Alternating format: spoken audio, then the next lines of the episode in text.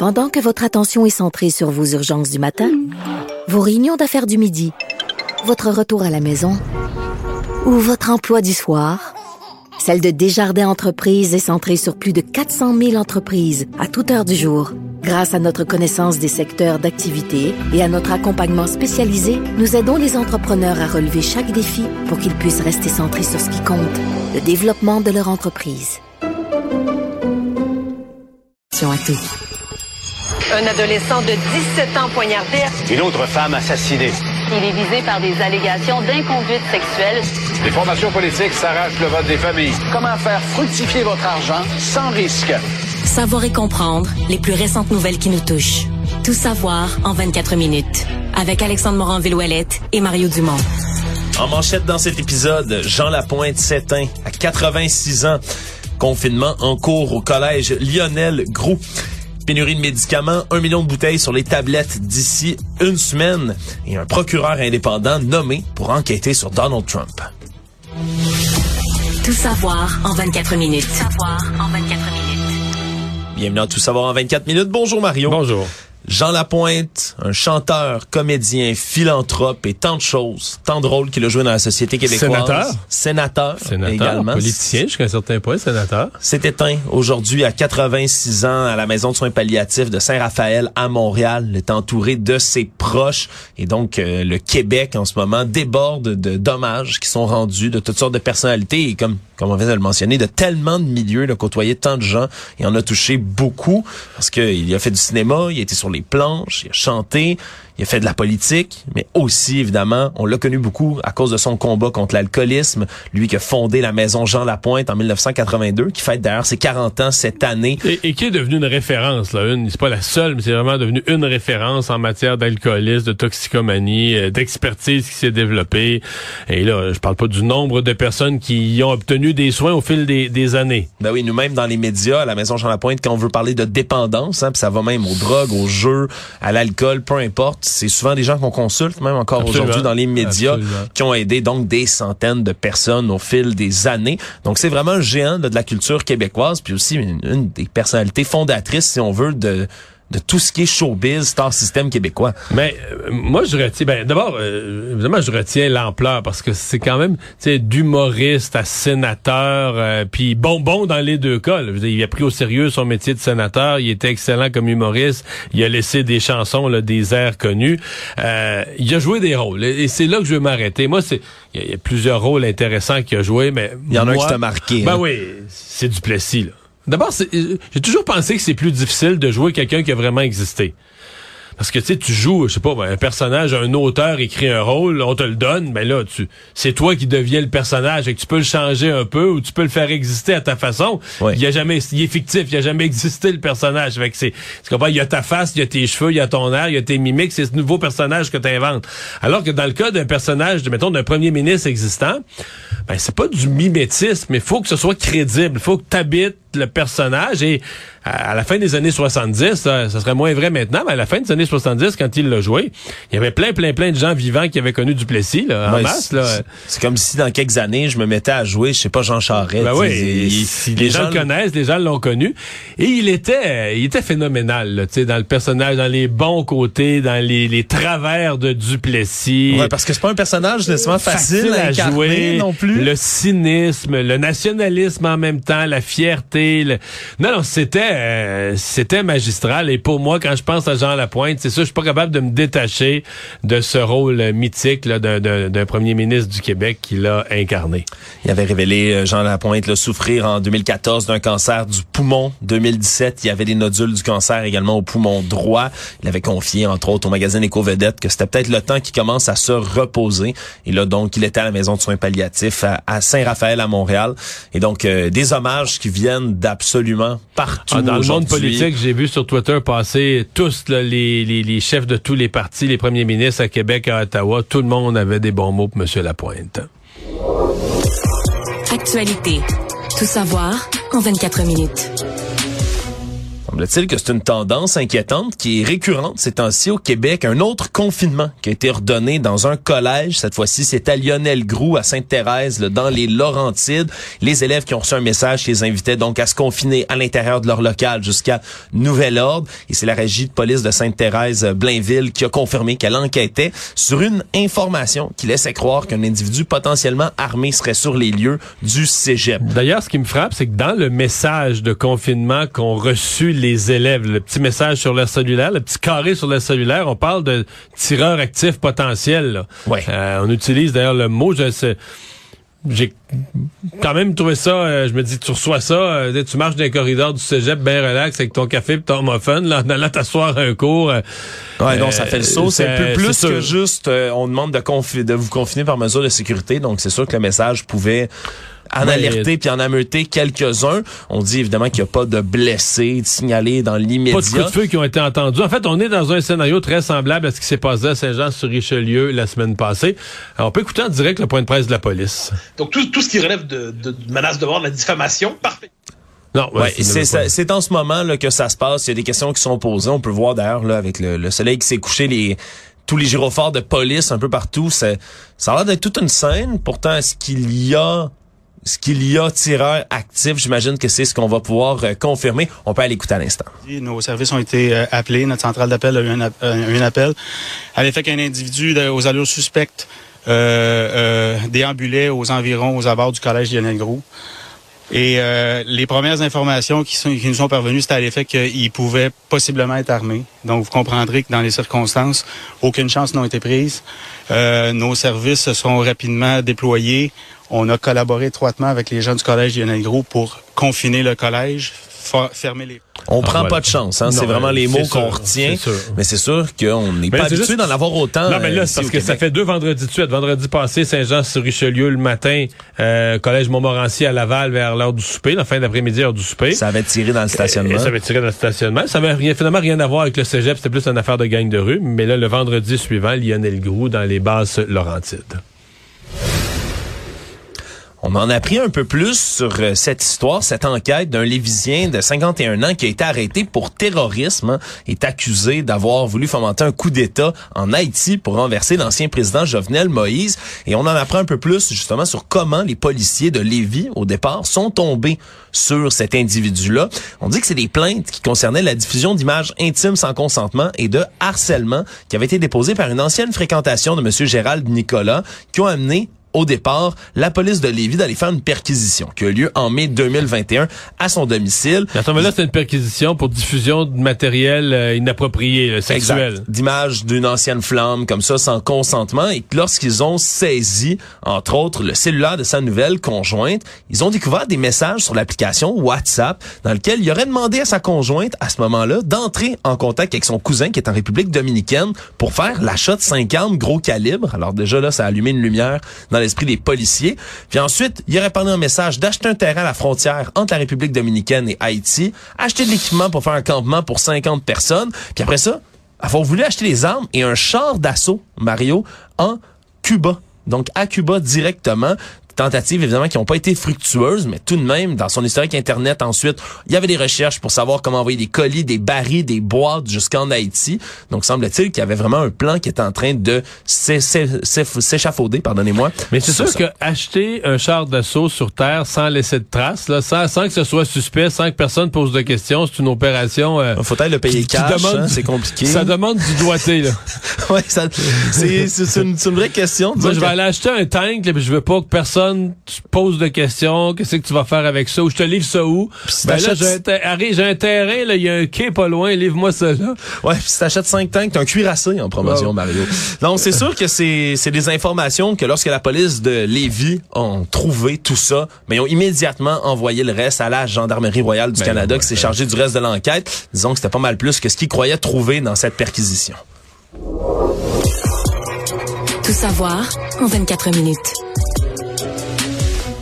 Une jeune femme de la région de Québec qui a été arrêtée en compagnie de quatre présumés complices par la police d'Ottawa dans ce qui est devenu non seulement une importante frappe antidrogue, mais une saisie record de fentanyl qui a été pris par les policiers. C'est Joanie Rochon, de 22 ans, une fille de l'ancienne Lorette, qui a été épinglée donc dans cette opération qui s'appelle Améthyste. Une enquête de huit mois qui aboutit enfin. Et là, on dit qu'on a saisi 7, 9 armes à feu, 2,55 kg de fentanyl, 680 grammes de cocaïne, 1,8 kg de cristal environ 150 000 dollars en argent canadien.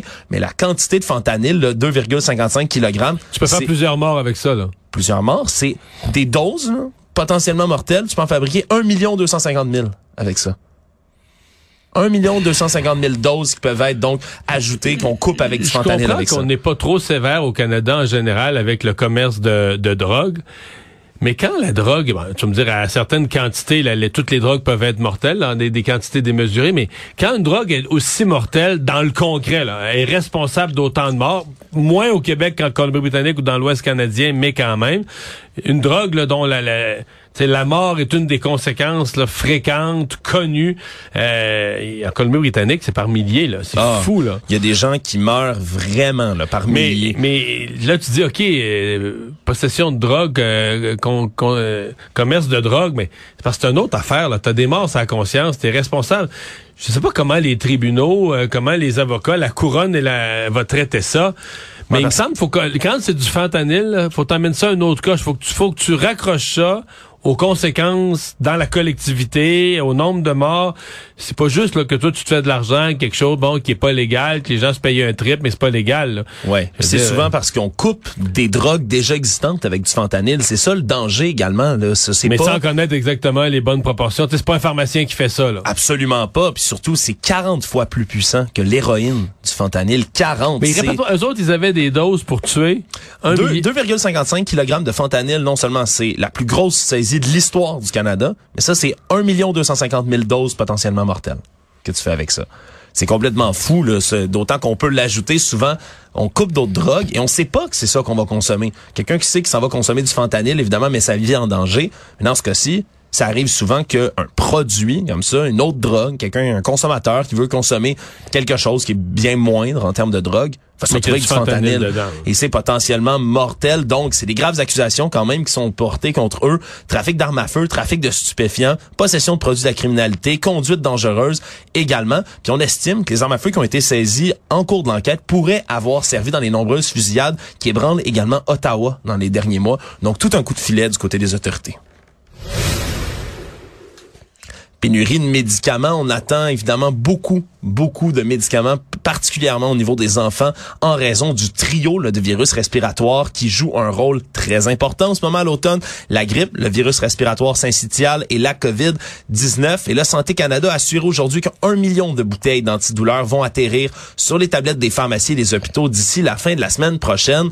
Mais ça veut pas dire du tout que la pénurie va être terminée, Mario. C'est l'ibuprofène liquide, surtout, qui va arriver, acétaminophène liquide également pour les enfants et les bébés. Sauf que ça permet de faire les remplacements. Là. C'est mieux que de pas en avoir du tout. Ce que c'est ça que je comprends, c'est que dès que t'en as, euh, tu peux, le pharmacien va te dire quoi faire avec. C'est pas toujours. Dès, que le mois, dès le mois d'avril dernier, semble-t-il que les fabricants ont augmenté leur production et que ça atteint des niveaux records. On n'a jamais autant produit de ces médicaments-là. Mais le problème, c'est que la demande également continue à croître en même temps, si bien qu'elle dépasse encore et toujours l'offre de médicaments qui peut être faite. Mais ce matin, euh, j'ai parlé avec euh, le directeur des, des, soins, des affaires médicales du, du Children, de l'hôpital général pour enfants.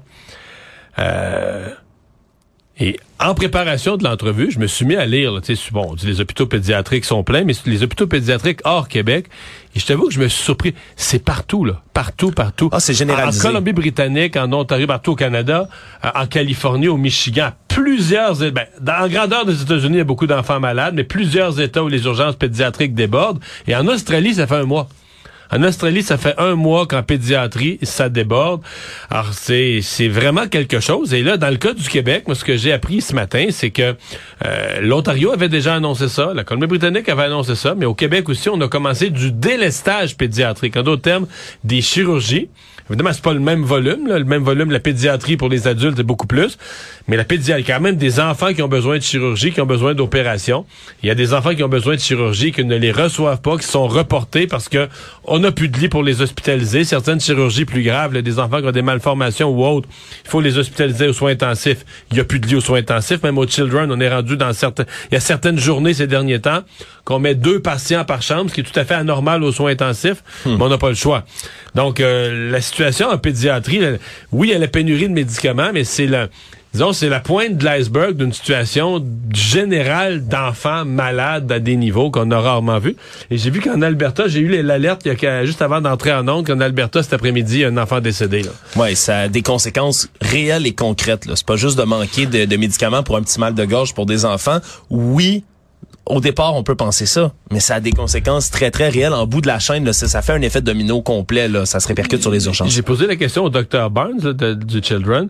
Euh, les deux choses, quand ils sont aux soins intensifs, les enfants, les deux traitements, c'est d'abord de l'oxygène, de la ventilation de l'oxygène, mais c'est aussi des enfants, il y a tellement de, mucus, de morphes, c'est des enfants dont il faut ils vont s'étouffer dedans. Là, Faut- faut drainer, là, Il faut les drainer continuellement. Il faut, il faut qu'ils soient aux soins intensifs. Le drainage, de, de- le drainage, pardon, de leur mucus est tellement intensif qu'il faut qu'ils en soient aux soins intensifs parce que sinon ils seraient en danger de se ni plus ni moins de s'étouffer dedans. Savoir et comprendre. Tout savoir en 24 minutes. Alors que le premier ministre François Legault a atterri à Djerba, en Tunisie, où va se tenir le sommet de la francophonie, s'est fait questionner sur le programme de subvention qui a été critiqué hier par un rapport du protecteur du citoyen. Euh, on attendait sa réaction à tout ça, parce que même si les faits reprochés remontent là, à février 2018, on aurait corrigé ce problème qu'en avril de cette année. Et selon François Legault, euh, lui a défendu cette subvention-là en disant que dans ces cas-là, il y a certains dossiers dans lesquels il faut sortir des cases de la bureaucratie. Tout de même a fait euh, preuve de, faut faire preuve de transparence, c'est quelque chose qu'il a reconnu. Il dit c'est pas un système de favoritisme, mais faut sortir parfois un peu de la bureaucratie. Il a donné un exemple. Si demain matin les clubs des petits déjeuners viennent vous dire qu'ils ont besoin d'argent, est-ce que ça doit être traité d'une même manière que tous les autres dossiers? Il dit faut faire du cas par cas, mais toujours être transparent. C'est un peu une réflexion que tu te posais hier, Mario. Oui, oui, mais euh, de toute façon, euh, je sais pas, il y a eu une mise au point aujourd'hui du protecteur du citoyen. Je pense que c'est la pire mise au point du monde. Là. C'est Une mise Du au monde? Point. Non, mais c'est une mise au point qui, tu sais, euh, je niaise, mais une mise au point qui dit rien. En fait, une mise au point qui répond à aucune des questions qu'on se pose. Il dit, ah ouais, mais nous, la, la période qu'on visait était plus longue. Ouais, ouais, plus longue, mais... c'est- les questions qu'on se pose, c'est qu'est-ce que tu reproches exactement? Mais finalement, on sait pas. Finalement, on sait pas vraiment. On sait pas vraiment pourquoi ces, ces montants versés aux, aux fédérations des comités de parents, à l'OPROF, au club des petits déjeuners ou à plusieurs autres. On sait pas pourquoi ce serait pas correct. Qu'est-ce qu'on. C'est vraiment une. C'est-à-dire que ce qui rend ça ridicule, si euh, le, le- le protecteur du citoyen, d'abord, c'est pas tellement sa job de faire des enquêtes. Moi, j'ai déjà une question là-dessus. Il devrait laisser ça au vérificateur général, puis il devrait faire son rôle de protecteur du citoyen. Mais, advenant que dans certains cas, pour protéger les citoyens, là, comme son nom le dit, contre des, mal, Ouais. des, des malversations, il voulait aller de ce côté-là des choses. Bien, il va falloir qu'ils apprennent à le faire, nommer les choses, faire des rapports où les mots, le vocabulaire est proportionnel. Fait, S'il pense qu'il y a eu des problèmes de processus, il peut pas laisser entendre que tout le monde est malhonnête, qu'il y a eu du favoritisme. Tu peux pas sortir des gros gros mots, le frapper avec un canon, puis finalement les faits sont des les faits sont tout petits. Donc ça reste euh, ça reste pour moi une espèce de, de De pétard mouillé. Puis depuis un petit gâchis. là. Puis je veux dire, Ça a fait une jambette aux libéraux en même temps? ben, ils se sont fait une jambette. Écoute, excuse-moi, mais pour les libéraux, là, plus j'y pense, plus c'est. C'est c'est- c'est un triste amateurisme de voir un parti politique. Puis je, je, je le sais qu'à leur défense, tu dis, leur semaine est allée tellement mal. Qui essaie de frapper un coup de circuit, mais ils Ben frappent comme ça, des fous à côté de comme la des balle. fous, sans même, sans même voir la balle, là, tu comprends? Ils voient même pas la balle, ils ont un bandeau sur les yeux, puis ils soignent à tout arracher, tu comprends?